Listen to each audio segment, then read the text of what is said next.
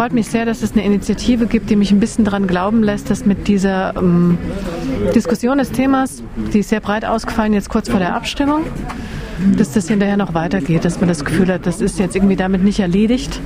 Es hat ausreichend äh, Eigendynamik jetzt bekommen, dass Leute hinterher nicht nachlassen werden zu fragen, wie das Ganze, wenn es gemacht wird, gemacht wird und wie das Bauen überhaupt in Freiburg, unter welchen Parametern das stattfinden wird und das vermieten.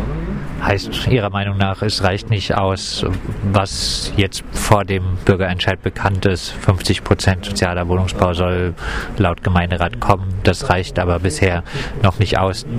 Also Die Bürgerschaft muss das noch äh, weiterentwickeln.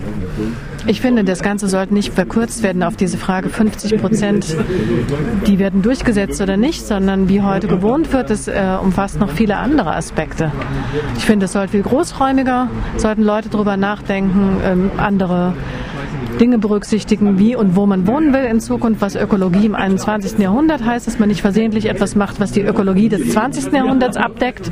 Ich könnte mir gut vorstellen, dass Freiburg irgendwie an, angesichts dieses riesengroßen Projektes jetzt die Gelegenheit ergreift, zu sagen, okay, jetzt versucht man irgendwie seinerseits modellhaft nochmal was zu machen.